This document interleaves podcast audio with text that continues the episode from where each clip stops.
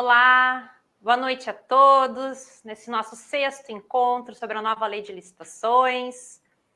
Sejam todos muito bem-vindos. Obrigada por mais uma noite estarem aqui comigo. Quem estiver me ouvindo a partir do Instagram, eu convido uh, que vá nos assistir através do YouTube, que a gente consegue entregar um material com melhor qualidade de som e imagem. O link está ali na nossa bio. Para quem está começando a nos assistir a partir de hoje, eu sou a Márcia Belo, eu sou advogada e professora aqui no Instituto Município. É uma empresa jovem, mas que preza muito pela qualidade técnica dos cursos, treinamentos, assessorias, todas as publicações que fazemos voltadas especificamente para vocês, municípios. E ela nasce, o Instituto Município nasce da experiência dos seus sócios e do desejo de fazer um mundo melhor a partir do município, onde tudo acontece.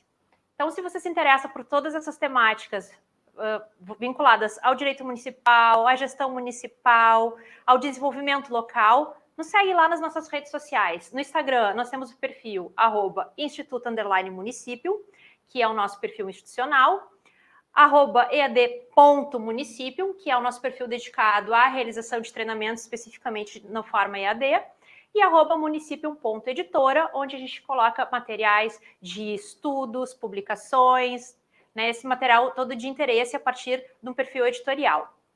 Nós, como eu disse, nós estamos transmitindo a partir também do YouTube. Segue lá o nosso canal. Se gostar do vídeo, não esquece de curtir o vídeo, nos dar essa moral para o YouTube entender que esse conteúdo ele é relevante, pode interessar outras pessoas. Um, nós estamos numa campanha aí, numa meta, para lá na nossa última live dessa série de ideias lá, aí né, aulas abertas, completamente online, gratuitas sobre a nova lei de licitações. E a gente quer que no nosso último encontro, que vai ser dia 17 de novembro, em que nós vamos falar sobre a implementação dessa, da lei no município, costurando todos esses assuntos que a gente está conversando de uma forma bem prática. Se conseguirmos termos 100 pessoas online ao vivo com a gente no dia 17, nós vamos liberar um e-book sobre exatamente a implementação da lei nos municípios, dando lá um passo a passo, orientando como fazer isso de uma forma bem prática para vocês, ok? Não tenham constrangimento nenhum em compartilhar todo esse material, tanto as nossas lives quanto esse e-book. Vamos difundir isso para que mais pessoas tenham informação, conhecimento de qualidade. Compartilhe também a nossa agenda e não esqueça de se inscrever no nosso grupo de WhatsApp, o link está na descrição desse vídeo, para continuar recebendo as informações e, inclusive, o nosso e-book que vai ser liberado. Estou acreditando na nossa meta, espero vocês todos lá no dia 17, ok? Não esqueçam, estou ficando acostumada, eu quero os boas noites. Boa noite, Márcia. Né? Não esqueçam então lá, me deem boa noite, não esqueçam de dizer o nome de vocês, município, uh, né, de onde vocês estão falando, Adoro esse, esse nosso momento inicial, já estou ficando realmente bem acostumada. Vou ficar chateada se não tiver bastante boa noite. Muito bem. O tema do nosso dia de hoje são os impedimentos de contratação. Por que, que a gente uh, escolheu esse tema? Né? Uh, boa parte da legislação de licitações ela traz uma série de regras, princípios, né, procedimentos, visando uma série de objetivos. E dentre eles, né, é o da competitividade, sempre eh, prezando muito pela ampliação da participação nas licitações. Mas a própria lei reconhece que a participação de determinadas pessoas na nossa licitação pode ir contra esse próprio princípio da competitividade e outros valores que são caros para nossa legislação. Então, isonomia, eficiência, podem contrariar né, aqueles, as regras uh, relativas à licitação, todos os seus objetivos fundantes. E essas, um, a partir dessa preocupação que a participação dessas pessoas possa gerar conflito de interesse ou até uma informação privilegiada, a lei faz uma presunção de que isso é prejudicial às licitações e já gera um impedimento. Por que, que isso aqui é, é relevante, né? Porque certamente, por toda a principiologia, como eu comentei da nossa legislação, eu não posso admitir situações de conflito de interesse, situações de quebra de impessoalidade, de isonomia.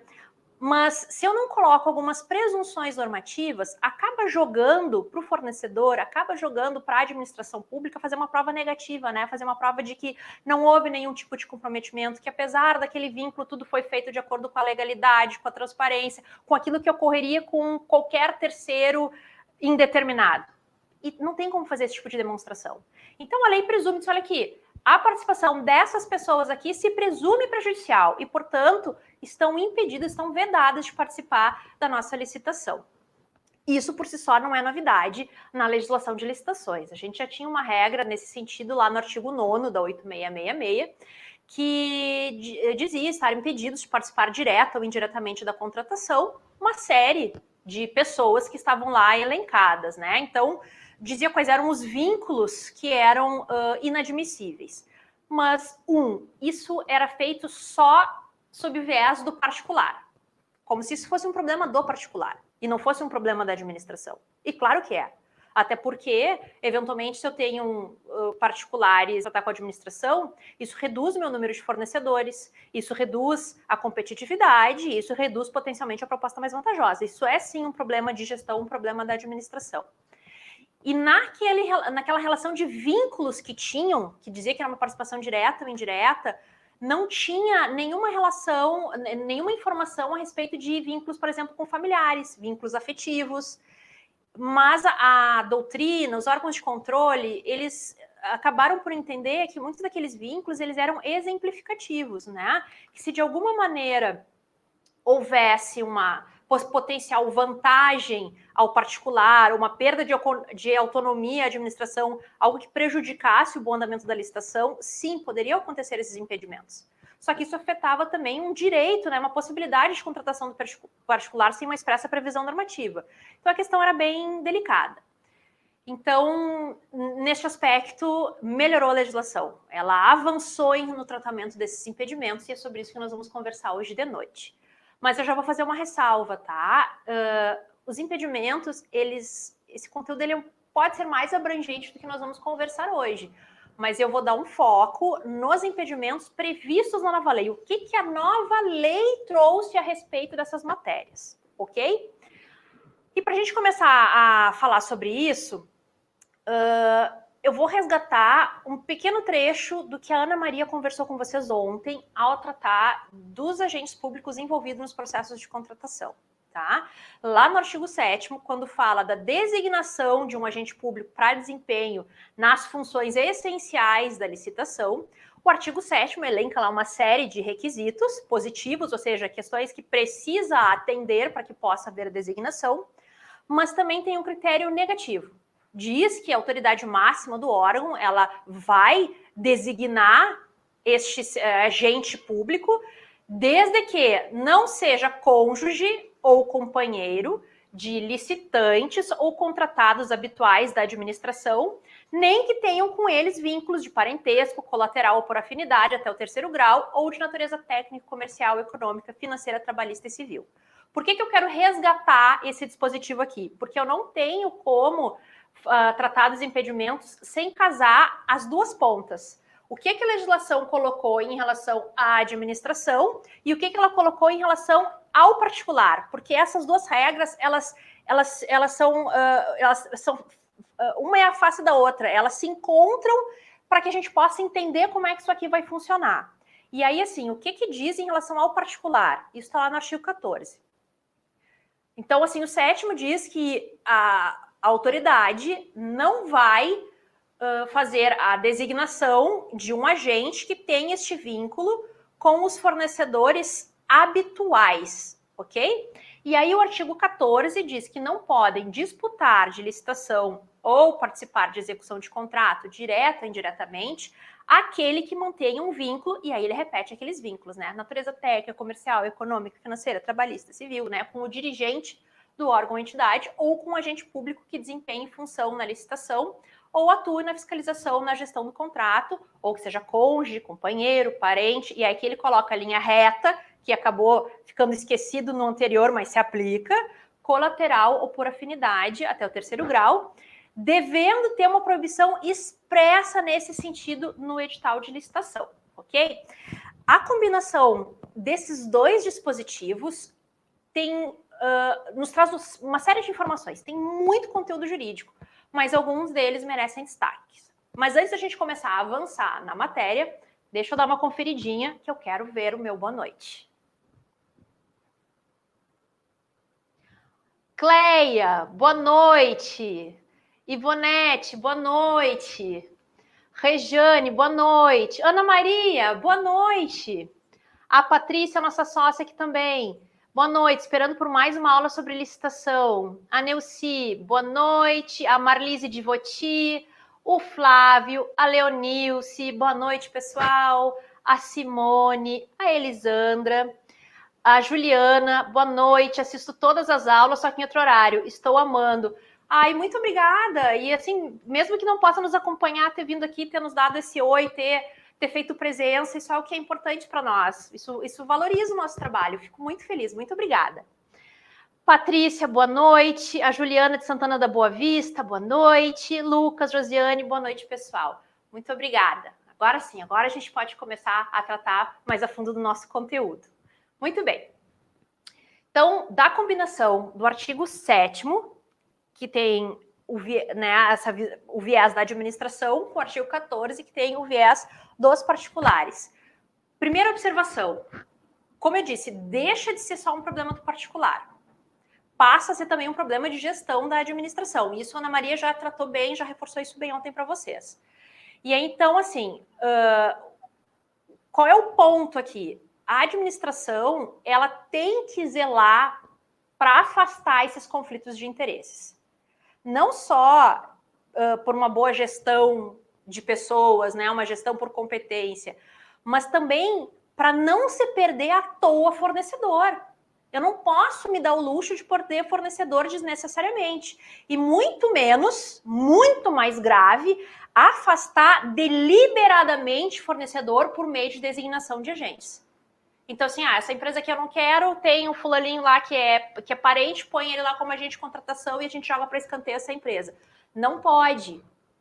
Não, isso, não, isso não pode acontecer.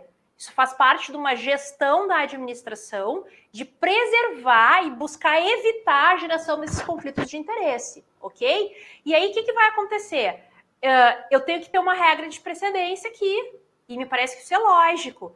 Ou seja, quando a legislação fala lá no artigo 7 ele diz que eu tenho que avaliar na minha designação de não gerar um conflito com aqueles meus licitantes, aqueles que participam usualmente da minha licitação, e aí vejam que ele não precisa nem ganhar, não precisa nem ser vencedor, é aquele que usualmente participa da minha licitação. Porque a lei fala em licitantes, então assim, ele está remando, ele está tentando, ele vai participar de uma, participa de outra ainda assim não venceu, mas está querendo participar, ele está competitivo na licitação, ele se faz presente, eu tenho que ter o cuidado para não criar desnecessariamente um impedimento, né? Uh, então, se esses que usualmente, habitualmente participam da licitação, celebram contratos com a administração, eles vão ter uma preferência.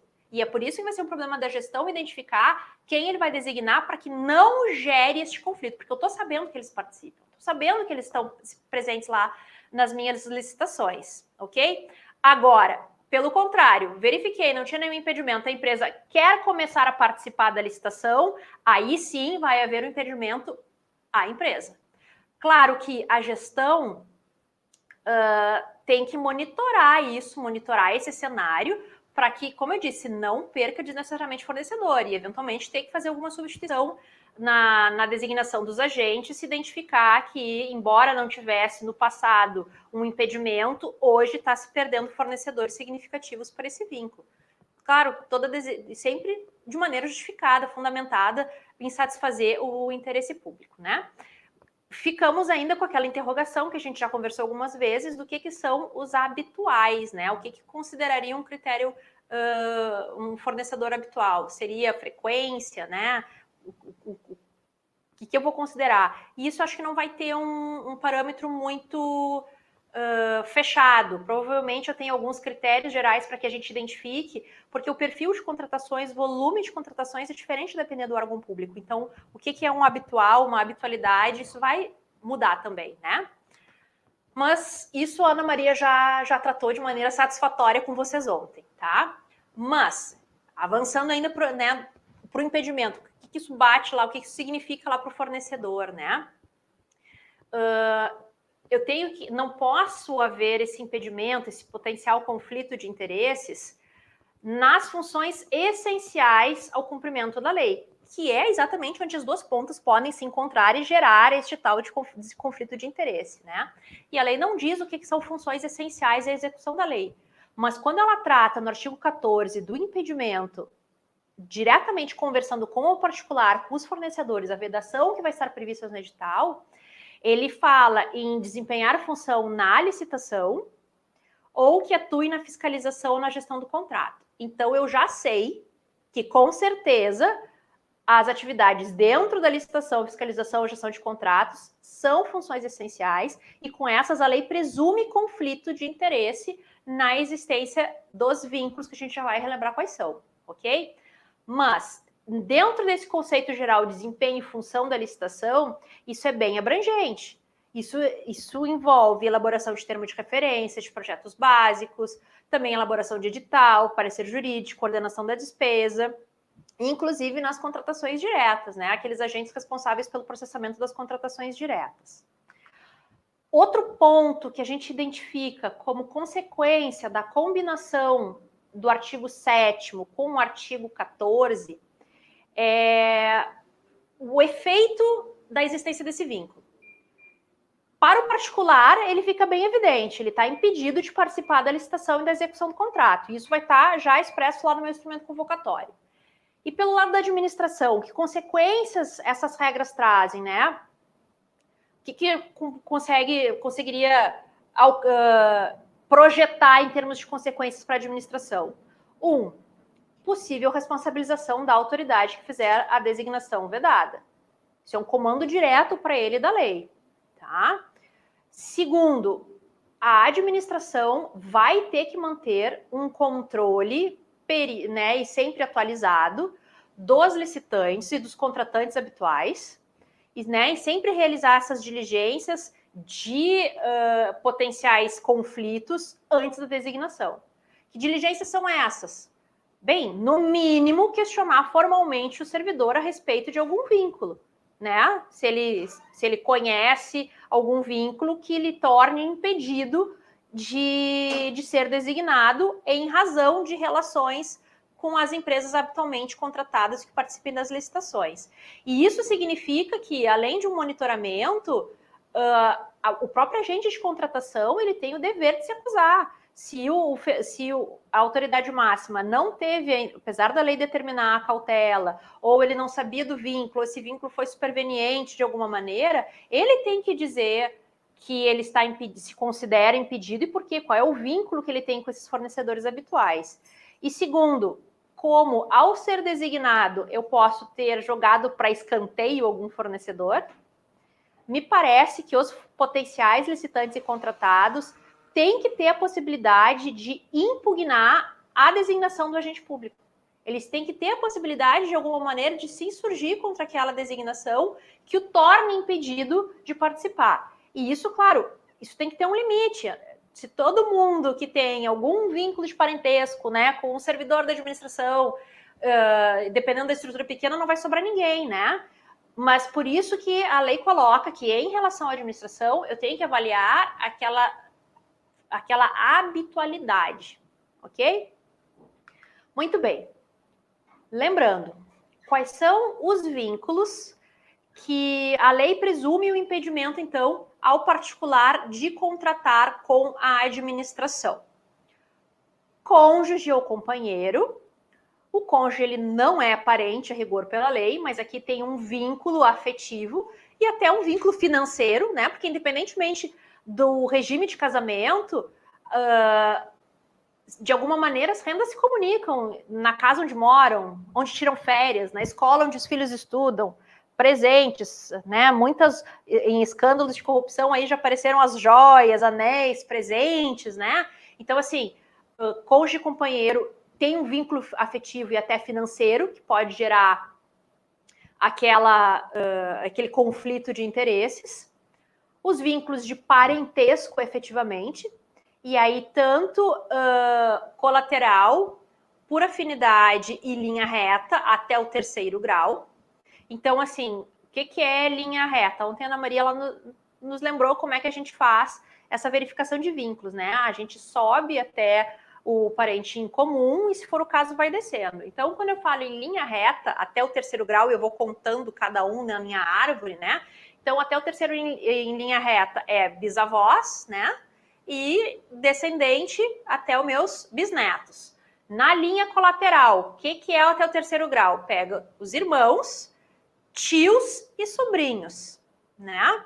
E por afinidade, esses vão ocupar a mesma posição que ocupariam em relação ao meu cônjuge companheiro, seja na linha reta, na linha colateral. Então, o irmão do meu cônjuge é meu parente, né? Então, eu vou usar a mesma lógica, a mesma posição que ele ocupa naquela genealogia, vai ser a minha posição por afinidade para fins de impedimento. Mas esse vínculo de impedimento, que traz lá o artigo 14, não é só esses vínculos por afinidade, esses vínculos afetivos e de parentesco, né? Ele fala que são todos os vínculos, e aí a participação, né, de forma direta ou indireta, de natureza técnica, comercial, econômica, financeira, trabalhista e civil. Isso é bem abrangente. É uma tentativa da norma de abarcar todas as hipóteses possíveis que possa configurar alguma vantagem devida para o particular ou alguma perda de autonomia para a administração que possa prejudicar o bom andamento da minha licitação e do meu contrato, tá? Uh, então, assim, uh, é responsável técnico da empresa, tem impedimento, representante comercial, impedimento, prestador de serviço regular, né? Então, às vezes, lá o, o, o, uh, o, contador da administração que participa dos processos de licitação e que é também um prestador de serviço regular da empresa. Isso, eventualmente, pode pegar aqui no impedimento, né? Então, eu tenho que avaliar uh, essas relações e ter em mente que, um, embora eu tenha que ter um cuidado de que eu estou falando aqui da possibilidade de alguém exercer o seu direito lá da livre iniciativa, né, de participar da licitação, essas definições elas são bem abrangentes e a lei presume o impedimento, né? Ela presume que isso aqui pode ser prejudicial aos objetivos da lei, ok? Dentro desse mesmo artigo 14 ainda, uh, em relação aos vínculos, né? Uh, se quem tem um vínculo com o dirigente ou um vínculo com um agente público não pode participar, o que se dirá eles próprios.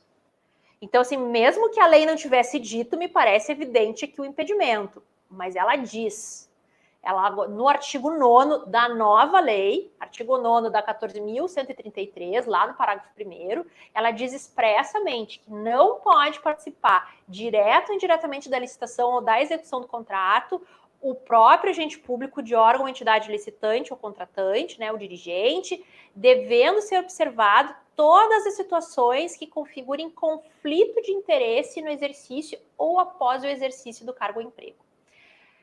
Nesse parágrafo primeiro, uh, além da abrangência do impedimento, né, uh, por que essa abrangência? Ele não menciona, como ele faz lá no 14, de que esse agente público ele deva estar inserido dentro do processo de licitação de alguma maneira ou lá da gestão e da fiscalização do contrato. Ele não diz isso, o parágrafo primeiro. Ele diz que é, é alguém que ocupe uma posição que possa eventualmente configurar conflito de interesse na atuação da administração inclusive após o exercício do cargo, do cargo ou do emprego.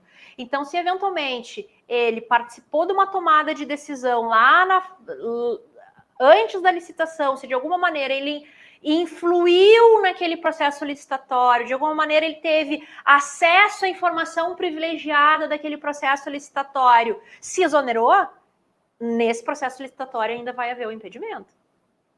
Ok? Uh, então, assim, desse parágrafo primeiro, o que, que, que mais chama atenção? Um, ele não menciona ser necessariamente atuante na área de licitações e contratos, né? Atuante dentro desse metaprocesso, né? Desde lá do planejamento até a execução do contrato. mas ele menciona a potencialidade de conflito de interesse, e aí, então, para a administração poder dar um cartão vermelho aqui, dizer que ele está impedido de participar, né, inclusive após o exercício, isso vai ter que ter alguma análise, uma verificação a respeito, e esse segmento do impedimento, inclusive, após o exercício do cargo ou emprego. Acho que isso é bem, bem interessante. Uh, e também se estende esses impedimentos e que a lei fala em relação aos agentes públicos a terceiros, potencialmente prestadores de serviço, que atuam na condução dessa licitação.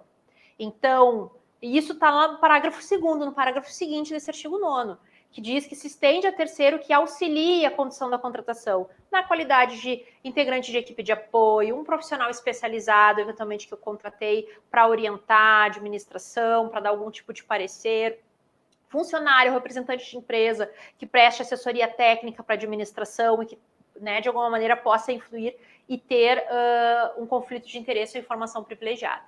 Tá? Isso aqui também é bem, uh, bem interessante porque de uma maneira em geral, na, no artigo 9 lá da 8666, se tinha um impedimento de que ele atuasse, um, que a empresa que participasse do projeto básico estaria impedido. E, e, ficava mais ou menos por aí. Se repete a regra, mas aqui ela amplia, né? Ela diz que este terceiro, que de alguma maneira ele participa do processo de contratação, ele participa do desenvolvimento da solução, ele participa da execução do contrato, posso até ser aquele contratado para auxiliar o fiscal de contrato, né? Então, bom, então aquele que eu contratei para isso, ele não pode também ser contratado para executar este mesmo contrato. Vai haver conflito de interesse. Ok? Não sei se eu estou me fazendo clara. Não esqueçam que vocês podem, assim, colocar comentários, perguntas. Eu sou assim descendente de italiano, eu começo a falar e eu disparo, eu acelero e hoje estou sem Ana Maria para me interromper. Então vocês têm que ser meu filtro, né? Então sinto-se bem à vontade uh, para colocar qualquer comentário, sugestão, né? Pergunta. Se acharem que eu estiver indo muito rápido, só me sinalizem, ok? Muito bem. Uh, esses impedimentos que eu vou verificar lá no meu processo, lá na minha seleção, seja dentro da licitação ou no processo de contratação direta, eles vão se estender ao longo de toda a execução do contrato. Porque a lei fala que eles não podem participar da licitação ou da execução do contrato. Mas o que eu quero chamar a atenção é que isso é inclusive de modo superveniente, ou seja, uma vez selecionado e iniciada a contratação, o particular ele não pode dar causa a impedimentos supervenientes.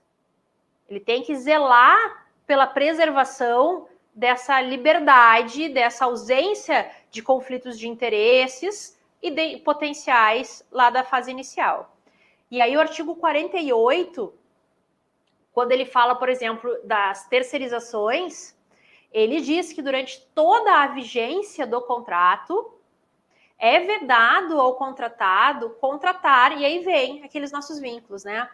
Cônjuge, companheiro ou parente em linha reta, colateral ou para afinidade até o terceiro grau, de dirigente do órgão ou entidade contratante ou de agente público que desempenhe função na licitação ou atue na fiscalização ou na gestão do contrato devendo, aqui de novo a lei diz, essa proibição constar expressamente no edital de licitação. Então, passei o filtro lá na licitação, não tinha impedimento, maravilha. Celebrei contrato, passei o filtro de novo, não tem impedimento, maravilha. Durante toda a execução do contrato, tem que permanecer fiel a esse compromisso de não gerar o impedimento, ok? E, inclusive, em potenciais subcontratações não só eu não contratar este uh, quem esteja impedido, né, não gerar este impedimento a partir das minhas contratações, mas nas hipóteses em que for possível a subcontratação, não subcontratar pessoa física ou jurídica, né? Se a pessoa física ou os dirigentes da pessoa jurídica que estiver subcontratando mantiverem vínculo natureza técnica, comercial, econômica, financeira, trabalhista ou civil, com o dirigente do meu órgão, entidade contratante, ou com agente público que desempenhe função na licitação ou atue na fiscalização ou na gestão do contrato. E vocês percebam aqui que, a não ser naquela situação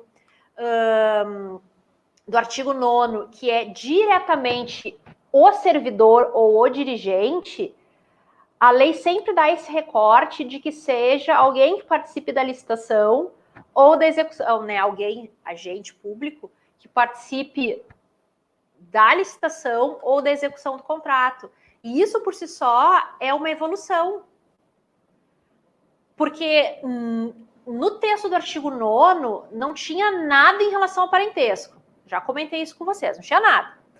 Mas os órgãos de controle, eles não, só um pouquinho. Esse, essas, essas hipóteses que a, coloca aqui, aqueles vínculos, natureza técnica, econômica, financeira, trabalhista, eles têm que ser considerados exemplificativos. Todo vínculo que gera esse conflito de interesse deve ser repudiado pela administração. Então, isso inclui sim os, os familiares. E aí a gente tinha listas, uh, decisões, orientações divergentes a respeito disso. E aí alguns entendiam que era qualquer familiar, né, de qualquer servidor. E aí eu tenho um familiar de alguém que é um terceirizado lá, terceirizado não, desculpa, eu tenho um, um familiar de um servidor de uma tarefa de, uh, puramente administrativa lá na Secretaria de Educação. E o que eu quero contratar é um médico para a Secretaria de Saúde. Será que aquela pessoa lá numa atividade burocrática, lá na Secretaria de Educação, teria poder de influir no resultado dessa minha licitação lá da Secretaria de Saúde? mas geraria o impedimento. E aí, para os municípios menores, isso era um problema bem significativo. Porque se eu levasse essa regra a ponto de faca, se eu fosse bem rigoroso com ela, bom, eu não ia contratar mais ninguém. Porque nas cidades menores uh, há uma certa concentração de renda, fato, então, são as mesmas famílias que têm o comércio A, o comércio B, que daqui a pouco é o pessoal que tem uma escolaridade maior, que faz lá o concurso. E aí acaba que não tem alternativas de contratação se eu disser que o familiar de qualquer servidor público está impedido de participar da licitação. Então, o que se recomendava, né, quando se tinha só o 666, é que se regulamentasse a respeito disso. Quais são os vínculos que eu entendo haver conflito de interesse, né? Em relação aos familiares de que servidores estariam uh, sendo aplicadas essas, essas regras de impedimento, que se disciplinasse a respeito disso, tivesse o mesmo tratamento. Até porque, assim, como não tinha uniformidade de orientação em relação a isso, acontecia algo que era mais grave. Cada, cada sabe aquela história de cada cabeça uma sentença? Então, às vezes acontecia de que o município era o mesmo, a administração era a mesma. Poder executivo do município X, administração direta, ok? A comissão de licitações tinha um entendimento. O pregoeiro tinha outro e o agente de contratação, que o servidor responsável pelas contratações diretas tinha um terceiro. E aí a mesma empresa, a depender da porta que ela entrasse, ela conseguia ou não conseguia contratar com a administração pode parecer absurdo dizer, olha, como é que a assessoria jurídica não, né, não tinha uma uniformidade em relação a isso? Como é que não tinha um regulamento a respeito disso? Porque não tinha. Não suscitavam isso. Até que daqui a pouco alguma empresa ficasse insatisfeita com o tratamento recebido e isso acabava mandando, virando mandato de segurança, denúncia, Tribunal de Contas. Gerava um problema muito maior. Então, uh, nesse aspecto, a lei melhorou, nem que seja sem entrar no mérito do conteúdo, mas pela segurança. Ela incluiu os familiares claramente, disse o que, que eu considero como parente, ela colocou até o terceiro grau, o Código Civil, rigor, se não me engano, até segundo, mas ele foi até o terceiro, mais ou menos em simetria do que uh, o STF decidiu em relação a, a, a, nepotismo. Não é a mesma coisa, mas o, nível, digamos assim, de, de, de vínculo, né, o grau de parentesco. E também disse em relação a que servidores, né? Então, os que participam da licitação, participam da execução do contrato ou que de alguma maneira têm o poder de exercer influência, de gerar conflito de interesse aqui, né? E aí então essa subcontratação também está vedada expressamente lá no artigo 122, parágrafo 3 Então, assim, eu tenho várias amarras agora em relação a isso na nova lei. Isso ficou disciplinado com muito mais detalhes, ok? Mas os impedimentos à contratação não são apenas esses relacionados a um vínculo afetivo ou de parentesco dos servidores. Eu tenho outros tipos uh, de vínculos. Mas antes da gente avançar para esses outros vínculos, deixa eu ver se tem alguma pergunta para nós enquanto eu tomo uma, uma aguinha aqui também.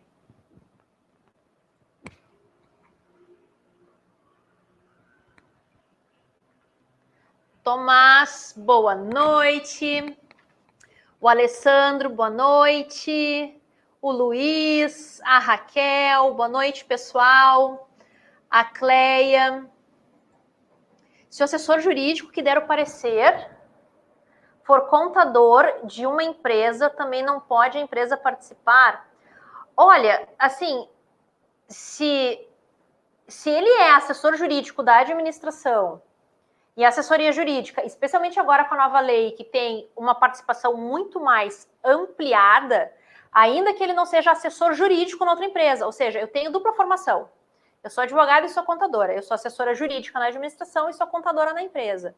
Se eu participo desse processo de licitação, se eu aprovei o edital, se eu vou dar o parecer da legalidade, se eu vou eventualmente opinar para a comissão de licitações a respeito de alguma questão da habilitação, gera um impedimento, ainda que essa não seja a mesma função que eu ocupe lá do outro lado da, do, do outro lado da, do balcão, se, é, se eu compreendi direto, é, direito a, a tua pergunta, uh, Cleia.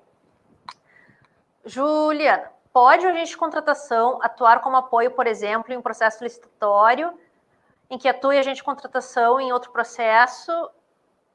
Uh, eu sou agente de contratação num processo e equipe de apoio em outra. É isso? Se pode isso? Pode. E aqui não há nenhum tipo de conflito de interesse, porque eu estou sempre do mesmo lado do balcão. Eu estou sempre atuando em favor da administração e cuidando dos interesses da administração tá? Então não tem problema, assim como eu posso uh, ter um na 8666 uma comissão permanente de licitações, eu posso ter uma comissão especial de licitações designadas uh, designada para uma licitação específica, eu posso ter um agente de contratação de um modo geral e for um agente de contratação com equipe de apoio para licitações específicas. Ah, Marcia, não, mas é sempre assim. Eu tenho um, ele é um agente, uh, múltiplas equipes, digamos assim. Um agente de contratação com equipe de apoio, outro agente de contratação com equipe de apoio. Em algumas ele é agente de contratação e em outras ele é equipe de apoio. Pode isso? Pode, não tem impedimento em relação a isso. Só eu sempre tenho que ter cuidado. Quando eu tenho multiplicidade de autoridades potencialmente competentes, eu tenho que ter critérios de distribuição da, dessa atividade. Então, se eu tenho vários agentes de contratação designados, como é que fica a distribuição do trabalho? Até porque ele tem que saber quem é que vai atuar naquele processo. Não pode ser no para o ímpar, porque faz parte da validade do ato administrativo autoridade competente. Eu tenho que saber quem é a autoridade competente para atuar nesse processo. E isso pode acontecer, seja por modalidades, por exemplo, ele é agente, ele é pregoeiro, então sempre que a modalidade for pregão, ele é agente de contratação. Quando for outra modalidade, ele é equipe de apoio. Também pode ser eventualmente por temática. Então, olha, nas contratações da, da área de educação, como ele é alguém muito entendido do assunto, ele é agente de contratação. Nas outras, ele é equipe de apoio. Mas eu só preciso ter um critério em relação a isso de, de distribuição do trabalho para que se identifique, sem sombra de dúvida, quem é a autoridade competente para atuar naquele processo. Ok? Muito bem. Uh, então, uh, vamos deixar esses, essas questões dos vínculos um pouquinho de lado e vamos ver outras espécies de impedimentos que estão previstas na nossa Lei 14.133 de 2021 Lá no artigo 14 diz que o autor do anteprojeto, do projeto básico ou do projeto executivo, seja pessoa física ou jurídica, não pode participar de licitação quando a licitação versar sobre obra, serviço ou fornecimento de bem ele relacionado. Ou seja, eu fiz, eu fiz um projeto básico para administração em relação a uma obra, isso não me impede de participar de outros contratos, porque eu não tenho poder de influência nenhum. Agora, todos os contratos decorrentes deste projeto que eu elaborei, este sim tem impedimento. Por que tem esse impedimento? Uh, ah, embora a lei fale projeto básico ou projeto executivo, aqui se inclui termo de referência, tá? Essa omissão da lei não significa que quem elaborou o termo de referência está liberado para contratar, ele também está impedido. Aqui é a peça de planejamento, é quem participou da tomada de decisão na fase interna, tá? Esse aqui tá, ele está impedido. Um, onde há o mesmo fundamento, a gente tem que aplicar a mesma regra. Então, aqui, além do que a norma já fala, né, eh, de um conflito mais abstrato de interesse, né, um risco, uh, informações privilegiadas, aqui tem o chamado risco moral associado à assimetria de informações nos contratos. Isso vem lá da análise econômica do direito. O que, que, que significa isso?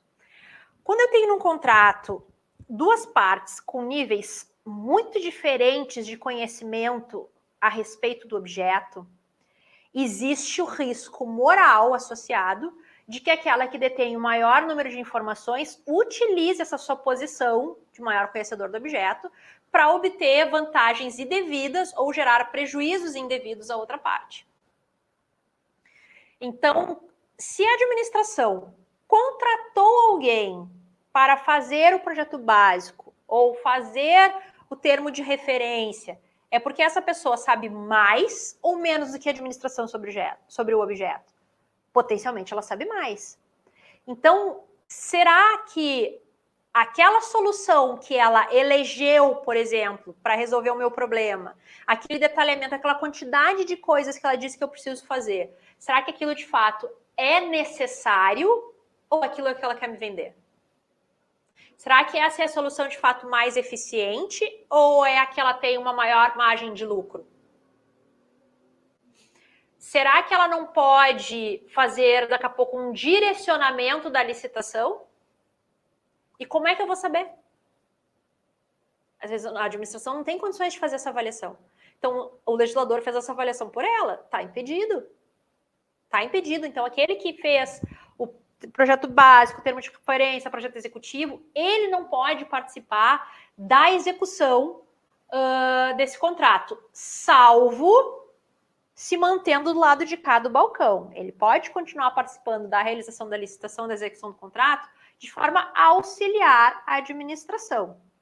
Né? Então, assim, um, uh, essa limitação ao autor de projeto participar, obviamente, não se aplica às contratações integradas.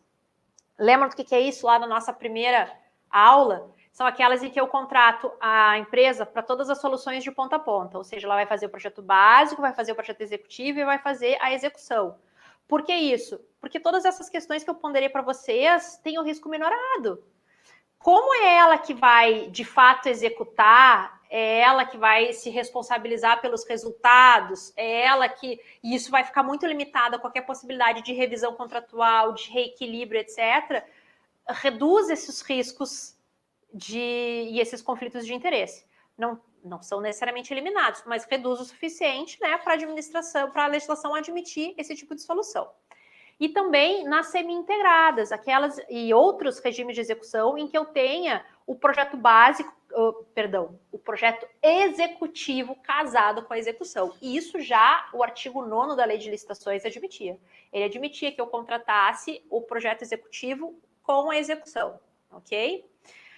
Um, e como eu disse, não impede que quem fez o projeto básico, projeto executivo e termo de referência siga participando da licitação e na execução do, do contrato, mas no planejamento na execução e na gestão, sempre em favor, em prol da administração. Então, ele pode, porque ninguém conhece melhor o projeto básico, os problemas, os dilemas do que ele, né? Então ele pode ser um auxiliar do fiscal, ele pode ajudar a administração, né, na tomada de decisão a, pedido, a respeito de pedidos de alterações de projeto, questões de reequilíbrio, né? Todas essas questões ele, ele tem um olhar uh, de, qualificado para auxiliar a administração, mas sempre supervisão exclusiva, né, exclusiva, a, o poder de tomar a, a decisão ainda assim é sempre do agente público, do órgão, da entidade, daquele uh, da, que representa a administração pública, ok?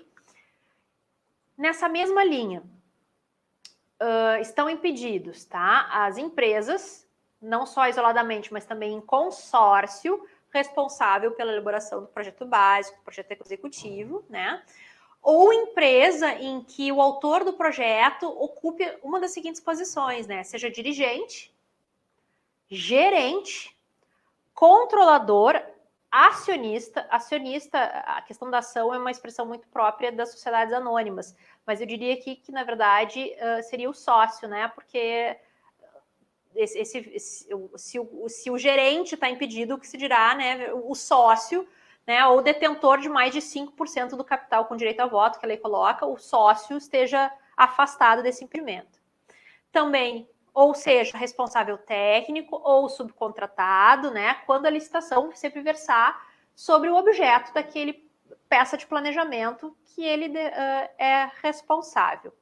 E aí aqui, isso aqui já era uh, um certo paralelo com o artigo 9 da Lei de Licitações, avança a lei no artigo uh, 14, agora no parágrafo 3 dizer, ao dizer que se equiparam aos autores né, dos projetos empresas que sejam integrantes do mesmo grupo econômico. Ok? Então, mesmo que uh, uh, não tenha sido aquela própria pessoa jurídica, mas se caracterizar o grupo econômico, seja formal, e aí ele coloca, por exemplo, expressamente no inciso 5 do 14, a vedação de participação de empresas controladoras, controladas uh, uh, ou coligadas que co concorram entre si, então já dá uma noção né, de grupo econômico, diz que também não pode, se um é autor do projeto básico, a outra empresa que seja do mesmo grupo econômico participar da execução do contrato.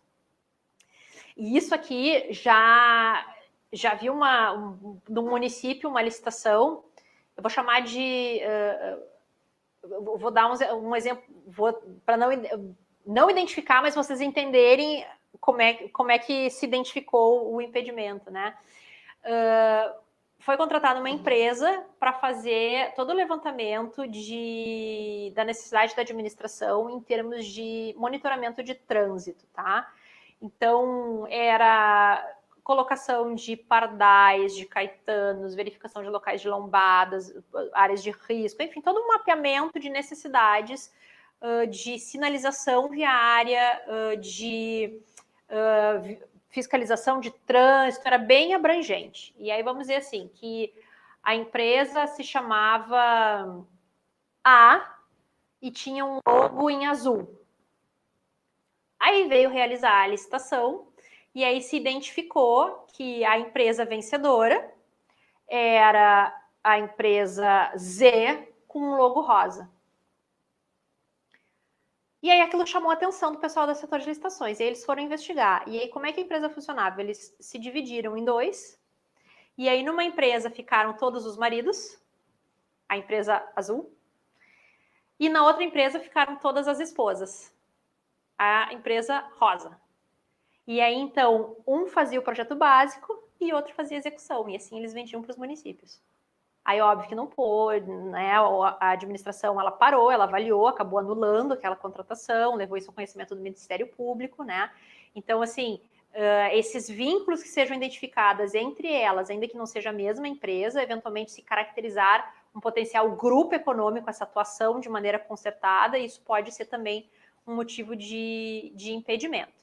E dentro dessa ideia, né, também de evitar uh, empresas que sejam de alguma maneira coligadas, atuando de maneira concorrencial, né, uh, ou até múltiplas empresas atuem de maneira concertada para dar uma aparência de competição onde não tem. E também porque ninguém serve fielmente a dois senhores, né? Não tem como estar tá participando, eh, disputando entre si, né? Entre duas empresas com interesses uh, comuns.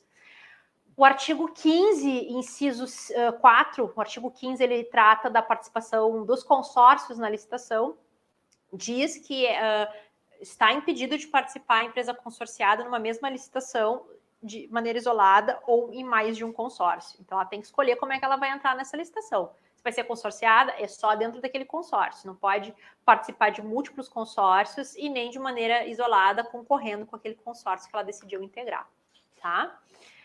Uh, também não podem participar né, da nossa licitação ou da execução do contrato, e aí está lá agora no inciso 6 do artigo 14. A pessoa física ou jurídica que tenha sido condenada judicialmente, e isso inclui trânsito em julgado, então, né, todas as instâncias, trânsito em julgado, por exploração de trabalho infantil, submissão de trabalhador à situação uh, análoga de escravo, ou por contratação de adolescentes nos casos vedados pela legislação. Tá? Isso conversa lá com o artigo 7 da Constituição, inciso 33, se eu não me engano, se eu não estou confundindo o inciso. Uh, e aí, essa vedação, ela tem um tempo, é dos cinco anos anteriores à divulgação do edital. Então, a minha data, o meu marco é a divulgação do edital. Cinco anos para trás, sofreu condenação em julgado por um desses crimes, está impedido de participar da licitação. Embora que ele fale da divulgação do edital, não vejo como não aplicar isso aqui para as contratações diretas. E aí eu vou ter um marco de um marco similar aqui, né? Então, por exemplo, quando fala lá nas contratações, na, nas dispensas de licitação, a lei diz que eu vou preferencialmente, se possível, divulgar, publicar em meio eletrônico a minha pretensão de fazer uma contratação direta. Então, esse potencialmente seria o meu marco, né? Uh, então, ou o meu termo, né, que dispensou, que não exigiu a licitação, mas eu vou ter que passar esse filtro desse, uh, dessa condenação, ok? Antes da gente passar para o seguinte, deixa eu dar uma conferidinha aqui no nosso chat.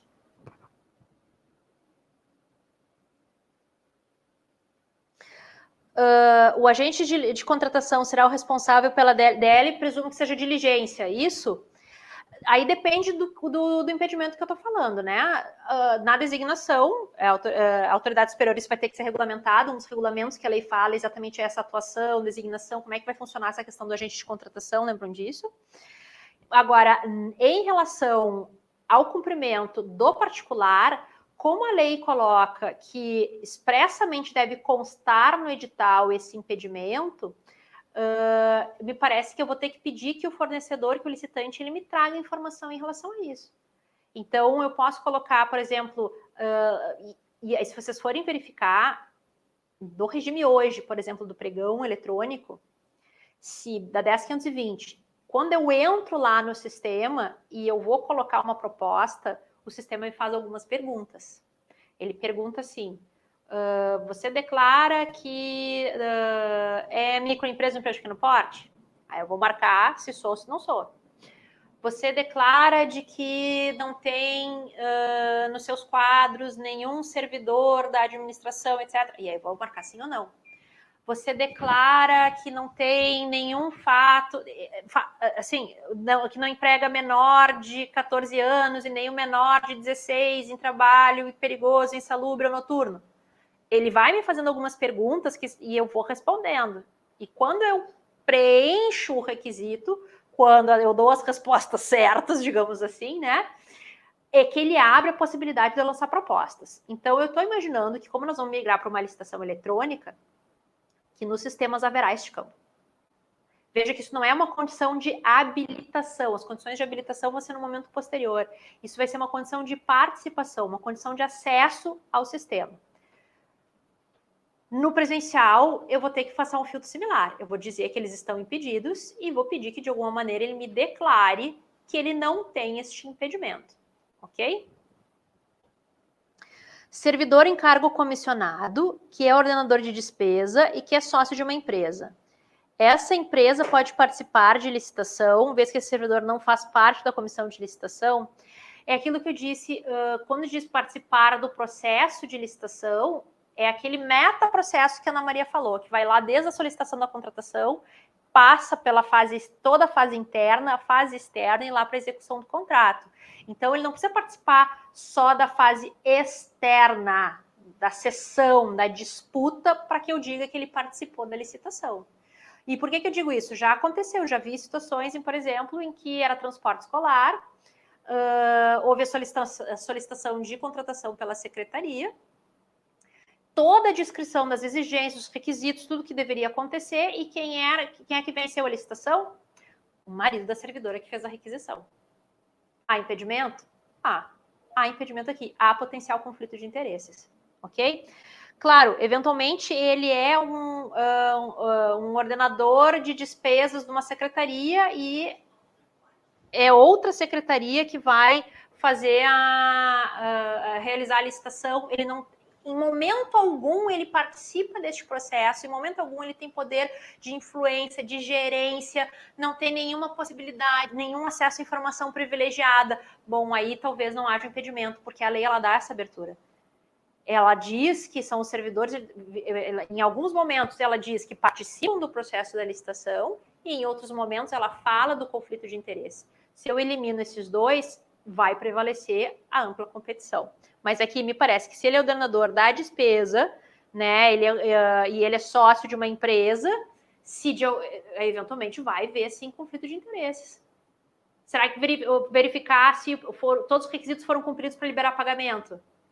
né? Porque liquidar a despesa é um ato de controle. Né? Ordenar, desculpa, né? E ordenar a despesa também. Muito bem. Uh, um último uh, impedimento expressamente previsto na Lei 14.133 de 2021. Lembrando que podem existir outros em outras normas, mas esse, é, esse aqui é o foco da nossa conversa de hoje. E já me encaminhando para o fim, para não abusar da boa vontade de vocês, eu me empolgo falando e quando eu vejo eu falo assim uma hora e meia, né, uh, durante a noite de vocês. O último impedimento uh, que a lei coloca no artigo 14, inciso 3 que é a pessoa física ou jurídica que se encontre ao tempo da licitação impossibilitada de participar da licitação em decorrência de sanção que lhe foi imposta. E assim, eu tenho vários tipos de sanções. Eu tenho sanções uh, penais, civis, administrativas, eu tenho sanções pecuniárias, eu tenho sanções restritivas de direito. O que, que fala aqui o inciso terceiro? Ela não fala uh, da natureza da sanção, ela diz só que eu estou impossibilitada de participar da licitação em decorrência de sanção. Então, pode ser tanto judicial, lá decorrente de um processo de improbidade, né, eventualmente alguma questão judicial, quanto administrativa. E aí existem múltiplas normas, inclusive sobre o aspecto administrativo vão tratar da matéria. Por exemplo, eu tenho previsão de sanção lá na legislação ambiental de impedimento de contratar com a administração. Isso, isso aqui vai, me parece que vai pegar aqui nesse inciso terceiro também.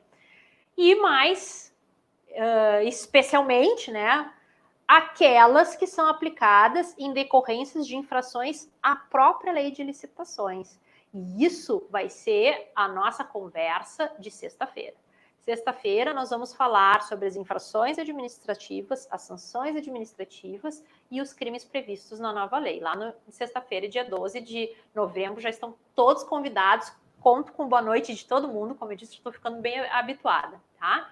Em relação a esse impedimento aqui das sanções, uh, vale destacar, para encerrar aqui, que isso era um problema frequente que gerava muitas reclamações da administração. Eu tenho um baita trabalho para aplicar, aplicar a sanção, abro processo administrativo, faço meu dever de casa, né? Garanto ampla defesa, contraditório, produzo prova, aplico a sanção, e aí ele vai lá e abre outra empresa e segue a vida como se nada tivesse acontecido.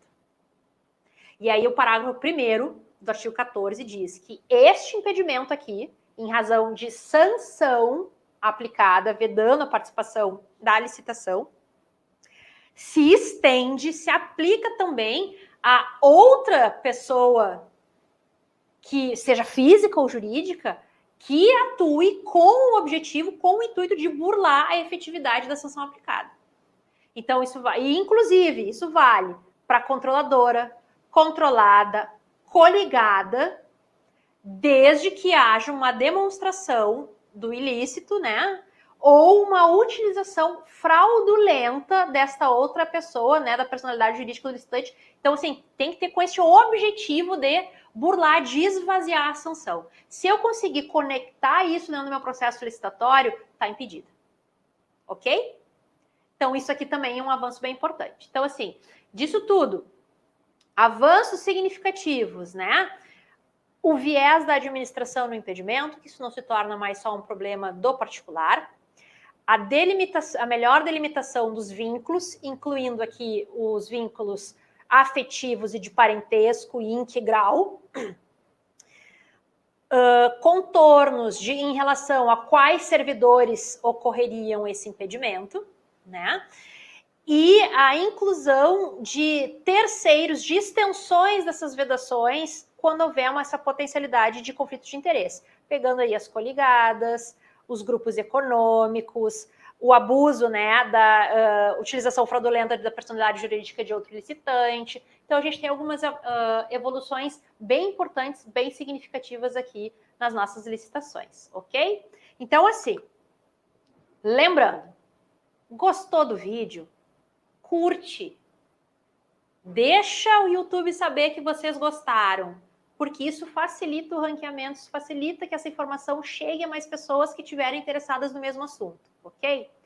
E se você acha que foi útil para você, mas também pode ser útil para outras pessoas, compartilha esse vídeo, manda para o grupo da prefeitura, da Câmara de Vereadores, para os colegas de trabalho, para os colegas de especialização, para os colegas de estudo, para quem você acha que essa informação pode efetivamente fazer alguma diferença, pode uh, ser esclarecedora. Quem ficou na live e está programando para assistir os nossos próximos eventos, lembrando da nossa meta né, de 100 pessoas ao vivo, online com a gente no último dia, lá no dia 17 do 11, para liberar o e-book, tratando da implementação dessa lei nos municípios. E, né, então esse inclusive vai ser o tema da live lá do dia 17. Como é que eu pego tudo isso que vocês estão trazendo e como é que eu trago isso para dentro do meu município? Como é que eu implemento isso? Que passos eu tenho que seguir? O que, que eu preciso fazer, Márcia? Muito bem. Estejam conosco lá no dia 17 para ouvir e receber por escrito essas orientações, ok? Amanhã a live é com a Ana Maria, que vai tratar sobre o vereador como controlador externo na nova lei de licitações. Então, a participação do legislativo dentro dessa licitação, né, o papel dele como controlador. Para não perder nada, nenhuma das nossas novidades, das nossas, uh, do, dos conteúdos que a gente vai produzindo e disponibilizando para vocês, não esqueçam de curtir as nossas redes sociais. Lá no Instagram, o perfil arroba Instituto Underline Município, arroba e município.editora. Se inscrevam no nosso canal do YouTube para receber alerta de vídeo. Nós também estamos no Spotify. Quem gosta, quem acha, prefere esta plataforma, também estamos disponíveis no Spotify. E não esqueça de para receber todas as atualizações, inclusive o e-book, que eu tenho certeza que vamos bater meta, nós vamos disponibilizar. Já fiz o livro, por favor, atinja uma meta, porque eu quero botar isso a correr. Entre no nosso grupo de WhatsApp para receber esse material link para entrar direto nesse grupo aqui na descrição do vídeo. Muito obrigada por estar comigo aqui no nosso sexto dia. Tchau, tchau, boa noite, até breve.